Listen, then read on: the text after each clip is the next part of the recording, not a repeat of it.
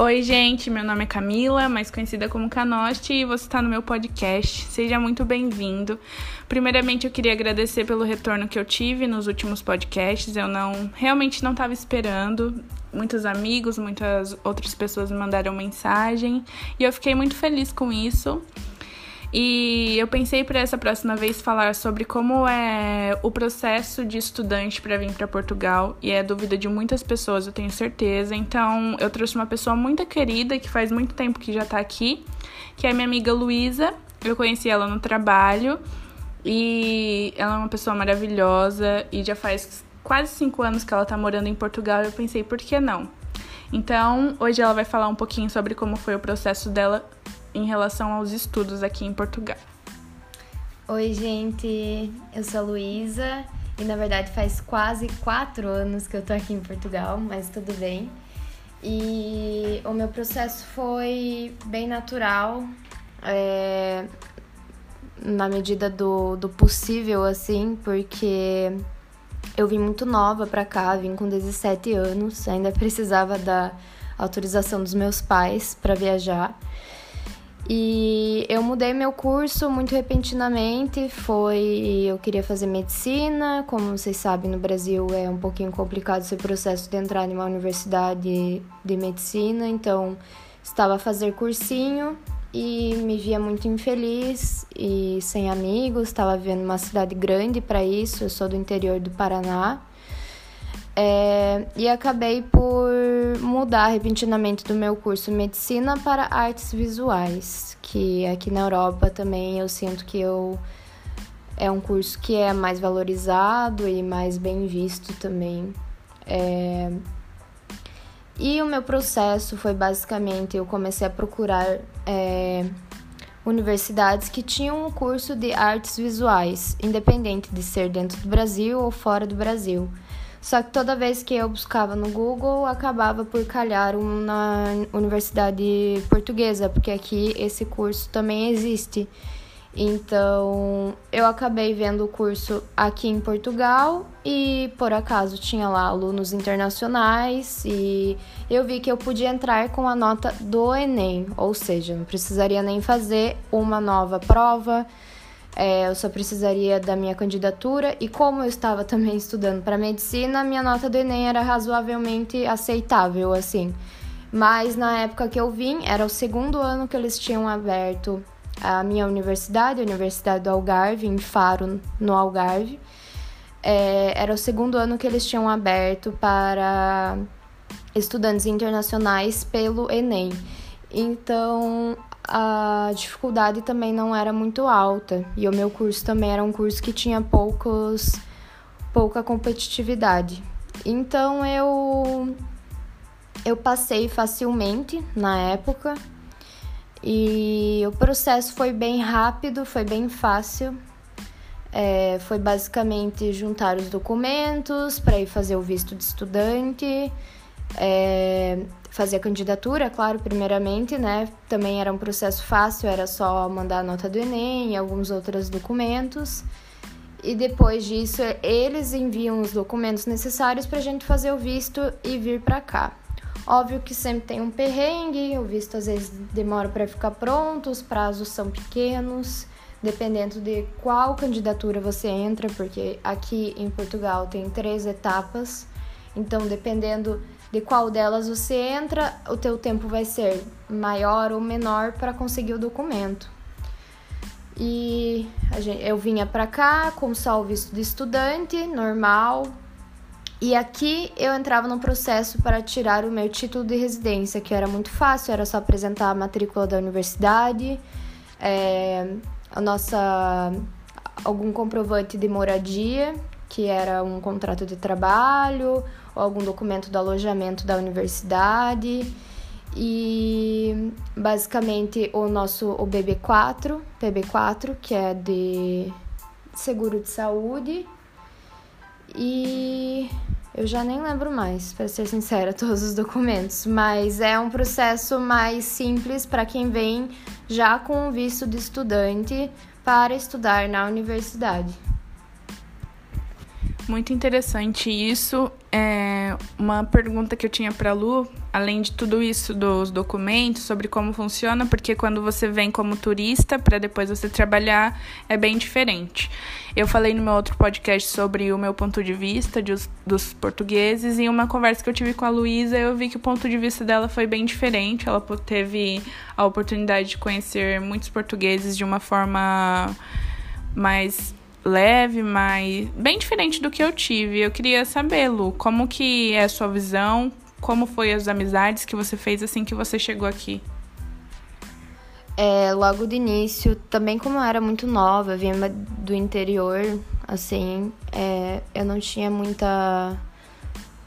Não tive muita facilidade em fazer amigos, mas também isso é uma coisa pessoal. Eu sou um, um pouco tímida, assim. É, ou pelo menos era na época. E acabei me aproximando mais dos brasileiros do meu curso e com os brasileiros de outros cursos, enfim. Eu acabei criando um grupo de brasileiros amigos que a gente já veio para cá se conhecendo e teve esse, esse círculo de amizades fácil. Então, sim, no começo foi difícil eu me envolver, assim, ou querer também um pouco da amizade dos portugueses. Eu tava muito naquele êxtase de, tipo, fazer coisas novas e com os brasileiros e não queria meio que me desligar deles. Só que foi acontecendo naturalmente, porque sim, para mim foi uma experiência boa com todos os portugueses que eu vir, virei amiga e e tive alguma relação boa, tipo, fui recebida bem, sim, não vou dizer que não. No meu curso as pessoas são maravilhosas e e as pessoas que eu tive conexão tanto no trabalho, depois arranjei trabalho e basicamente trabalhava só com portugueses. Mas eles são diferentes, né? Não diferentes em questão de, nossa, super, mas em questão de o jeito que eles tratam as pessoas. Eles são um pouco mais fechados, sim, que os brasileiros. Só que eu também era um pouco assim, entendeu? Então eu meio que me. Não achei nada fora do comum, assim, não achei nada eles extraordinariamente gro grosseiros, né? Igual muitas pessoas acham. E eu tive uma relação muito boa e também eu acho que tem um pouco de peso pelo fato de que em 2016, cá em Portugal, não havia tantos brasileiros. É, o que é muito triste de pensar que eles talvez tenham mudado a atitude perante os brasileiros por causa da existência de muitos brasileiros aqui. Mas não vou negar que isso pode ter sido um, um fato de que antes, quando não havia tantos brasileiros, eles talvez tinham mais interesse em conhecer os brasileiros e, e entender a cultura e tudo mais. E hoje em dia, como tem muitos, eles acham que é mais comum, às vezes até tratam mal, Sim. dependendo dos portugueses, né, gente? Sempre bom lembrar isso. É, também pode acontecer que as pessoas que você conheceu, a, as idades eram bem diferentes, porque como eu conheci você, a gente trabalhava numa padaria aqui juntas e a idade era bem diversa. Então, você acha que tem relação nisso? Sim, eu acho que sim. É, eu sempre fui muito direta, eu sempre tratei as pessoas com muita, assim, não deixava muitas pessoas pisarem em mim. Então, no trabalho, eu trabalhei com pessoas muito velhas e pessoas muito novas da minha idade. Por exemplo, trabalhava com duas meninas portuguesas que eu me dava super bem. Agora tinha uma mulher mais velha portuguesa que eu também às vezes não me dava. Então eu acho que é aquela questão, até como o meu vô no Brasil também tem a mente mais fechada e talvez não aceitaria tanto um estrangeiro, sabe? Hum, lá na terra dele. Eu acho que é a mesma questão aqui. E é, eu acho que isso tem muito a ver, até porque na padaria a gente tinha muito contato com pessoas mais idosas e eu também já fui muito maltratada lá por pessoas que, inclusive, apontaram o dedo para mim falando que eu era brasileira, como se isso fosse algo completamente errado, né? Mas enfim. Então, eu acho que o meu primeiro contato ter sido na universidade com pessoas mais mente aberta, ainda mais um curso de artes visuais, é, fez a minha experiência ser mais agradável, sim, com certeza. Uma coisa que eu acho muito interessante que eu queria perguntar para você, antes de você vir para cá, é, como você se programou em relação à casa, aonde você ia ficar, por que você escolheu Faro? Tinha o seu curso em, outro, em outra cidade de Portugal também? É o seguinte, cá, tipo, antes de vir para cá, como eu disse, eu tinha pesquisado no Google e sim, tinha o meu curso em outras cidades, mas não exatamente o meu curso. É, aqui eles têm a Faculdade de Belas Artes, principalmente em Lisboa e Porto, que são cidades maiores.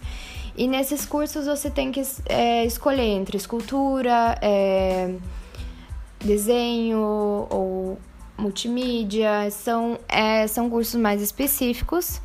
E eu não tinha essa. Eu vim, entrei para artes visuais muito às cegas, então eu queria experimentar tudo, eu queria entender tudo, e eu vi que o meu curso, esse aqui no Algarve, supria essa minha necessidade de ter uma variedade, uma diversidade, então foi por isso que eu escolhi Faro, basicamente por causa do curso. E o processo de casa que tu perguntou, como eu disse, eu tinha esse grupo de brasileiros que a gente se encontrou por acaso e todo mundo entrou em um grupo do WhatsApp e todo mundo se conhecia, eu acabei criando, criando amizades.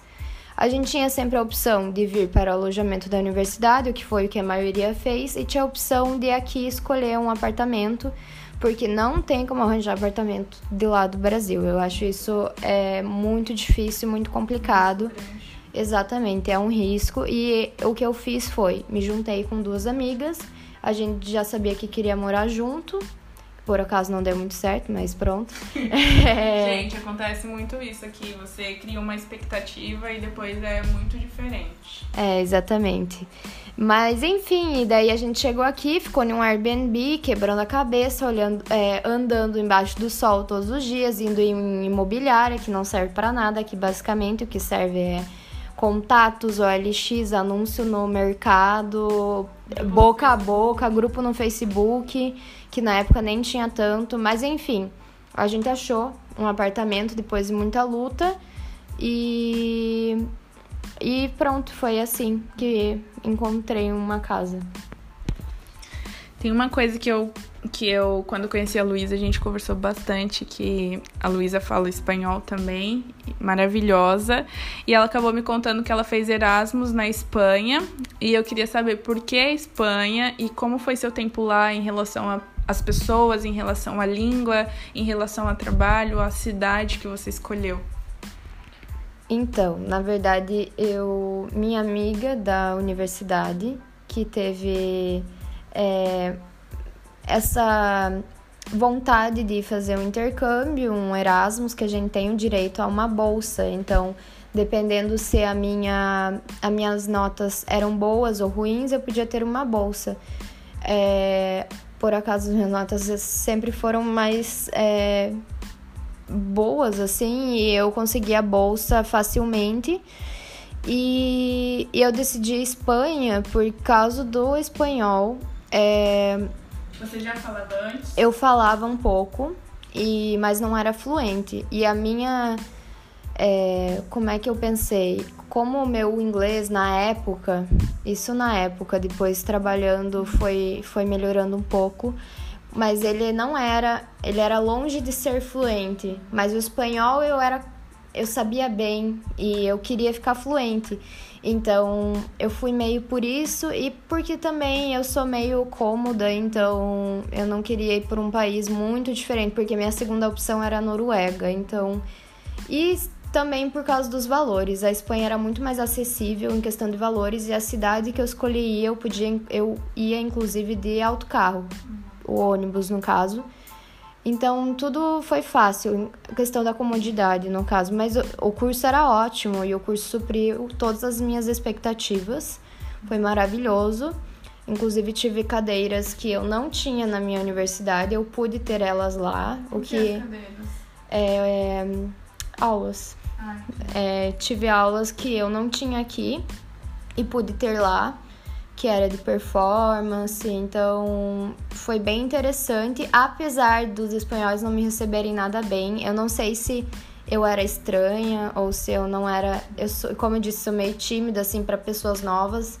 Não sei se eu que me fechei e também passei por esse momento de solitude muito bom lá, onde minha arte principalmente é, alavancou, assim, eu conheci o meu trabalho verdadeiramente foi na Espanha porque fiquei muito sozinha. Então eu tive esse momento de conexão comigo mesma que ninguém tira de mim isso hoje em dia e foi muito importante para o meu processo de autoconhecimento, inclusive. Então eu nem reclamo que eu não fiz grandes amigos lá e que eu não saí bebi igual uma louca, tipo, não aproveitei nesse nível o meu Erasmus, mas aproveitei muito para tirar notas boas, aprender várias coisas e, e essa questão da minha arte que eu me encontrei, né? Enfim. O que você trouxe assim de mais forte da Espanha, que você depois que você viajou, você falou, você voltou com uma visão diferente assim sobre tudo. Foi em relação à sua arte, foi em relação a se desprender mais das pessoas. E outra pergunta que eu queria fazer para você já ligando à Espanha é as casas aqui, os quartos aqui em Portugal geralmente é entre 200 e 250 ou um pouco mais, alguns quartos melhores. É o mesmo valor na Espanha ou é muito diferente? É, respondendo a última pergunta já, é, eu encontrei do mesmo valor. Pagava, acho que era 230, um apartamento nada bom, mas tinha gente que pagava, por exemplo, 380 em um ótimo. Então, talvez seja uma questão de uns 80 euros a mais, assim, a, o padrão lá. Mas, tendo em vista que é uma cidade muito mais desenvolvida também, uma cidade muito maior do que Faro, e, enfim, acho que essa relação que eu tenho. Mas em questão do que eu trouxe de lá, para o nível pessoal, eu acho que foi mais forte. Foi. Eu realmente aprendi que eu precisava me conhecer primeiro antes de colocar minhas expectativas em qualquer outra pessoa. E, e que às vezes ficar sozinho faz bem, sabe? Eu, eu me, me conectei com essa parte de mim que eu não conhecia. Você teve medo em algum momento de estar lá? Sim, no começo eu queria voltar, eu não, não ousava nem falar isso, mas é porque eu passei por um período antes de, de, de ir que eu estava muito bem aqui em Faro, então eu não queria ir embora. Então passei por um período de negação e chegando lá eu não suprir as expectativas de viver um Erasmus, que as pessoas acham que é, tem que ser a maior doideira do mundo e aproveitar muito. Mas eu já tinha passado por esse processo quando eu vim para cá em 2016. E ficar sozinha teve seus momentos bons, seus momentos ruins. Aprendi muito a cozinhar também, tipo, desenvolvi mais esse meu gosto pela cozinha também. E e foi bom, eu sou muito grata. Eu ia pra praia sozinha para escrever, então criei momentos comigo mesma que, que são ótimos de lembrar, sabe? E não me arrependo de nada, não me arrependo de nada que eu fiz. E acho que é um pouco isso, não, não botar nossas expectativas em outras pessoas. Eu acho que a gente tem tudo que é necessário para ser feliz dentro da gente, sabe? Nossa, que profunda!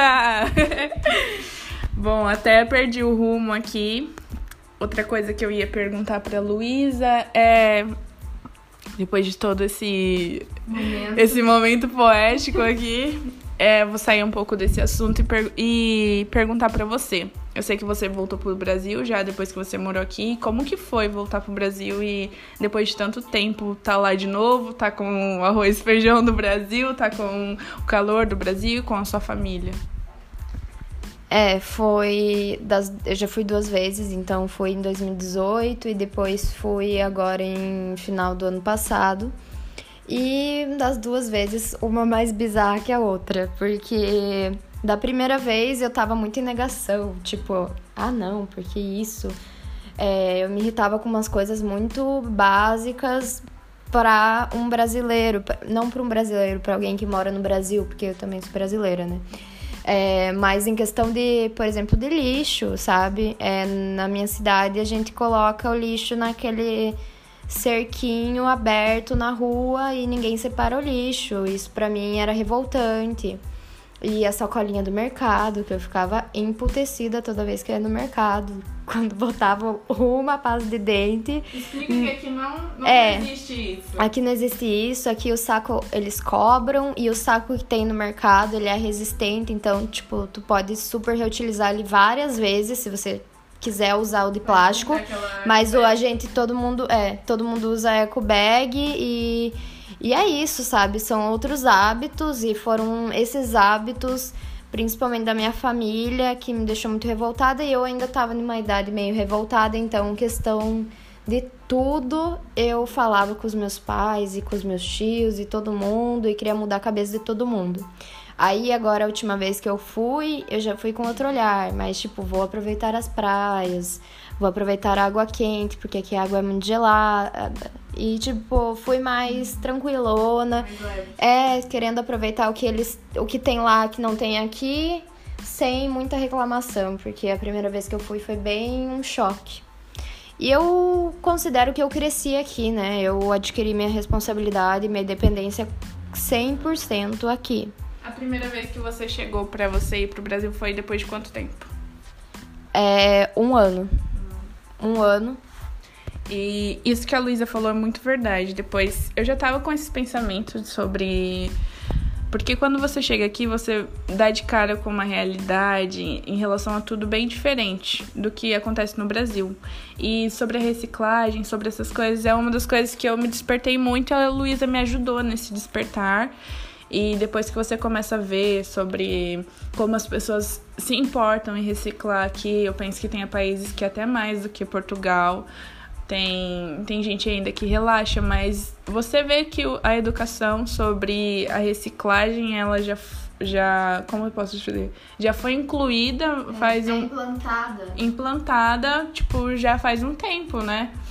Então, quando você começa a repensar sobre coisas tão normais no Brasil, porque enquanto eu morava no Brasil, eu nunca pensei sobre o problema de uma sacolinha no mercado. Eu ia comprar pão, tinha dois pão, a mulher colocava na sacola de plástico. É, ou você vai comprar um remédio na farmácia, a mulher já coloca num, na sacola de plástico. Aqui eles perguntam e geralmente você tem que pagar. E depois que eu comecei a conversar com a Luísa, a gente começou a falar sobre como nosso Tivemos alguns problemas técnicos no último podcast. A Luísa até tava rindo aqui da minha cara que eu falei dois pão, e é dois pães, que vergonha. Enfim, voltando ao assunto, tudo, tem uma última pergunta para você, Lu, que é qual o seu conselho para as pessoas que estão vindo para cá? Lógico, depois de tudo isso passar, de, das coisas voltarem ao normal, qual o seu conselho para quem vem como estudante e para quem está vindo como turista e depois trabalhar e estar tá morando aqui em Portugal?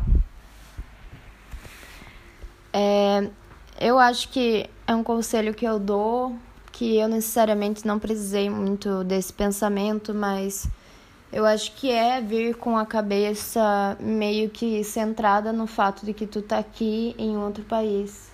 E é um outro país. E ponto, sabe? É, tudo vai ser diferente. Obviamente, tu vai ter amigos brasileiros que vão te aproximar da tua realidade que era no Brasil, mas é um país diferente, com é uma cultura diferente, com pensamentos diferentes, com propostas diferentes e oportunidades diferentes. Então, é principalmente estar tá aberto a tudo isso, estar tá aberto a gostar ou não gostar, porque as pessoas vêm para cá com às vezes pensamentos muito errados de que a vida aqui é perfeita e não é. Eu escolhi esse estilo de vida, eu escolhi estar cá, eu sou apaixonada por Portugal. Eu gosto muito dos portugueses. Eu amo onde eu moro e eu sou muito grata por toda essa minha jornada.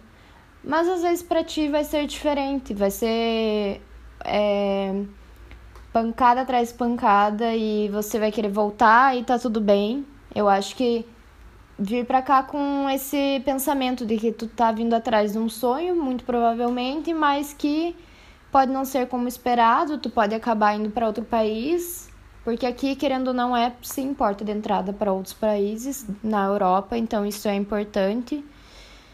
Ou também não desistir de cara, né? dar uma segunda chance, dependendo de como for toda a tua realidade. Eu acho que é isso.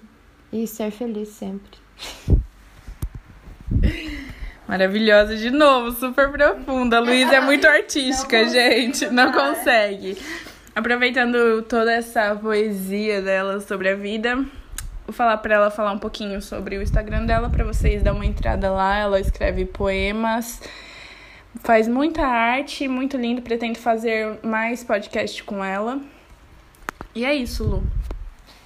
Bom, e agradecer também por pela oportunidade de você estar tá aqui e falar um pouquinho da sua experiência pra gente, que é muito agregadora. Obrigada, Ká. Adorei estar tá aqui falando contigo e compartilhando um pouco do, da minha vivência.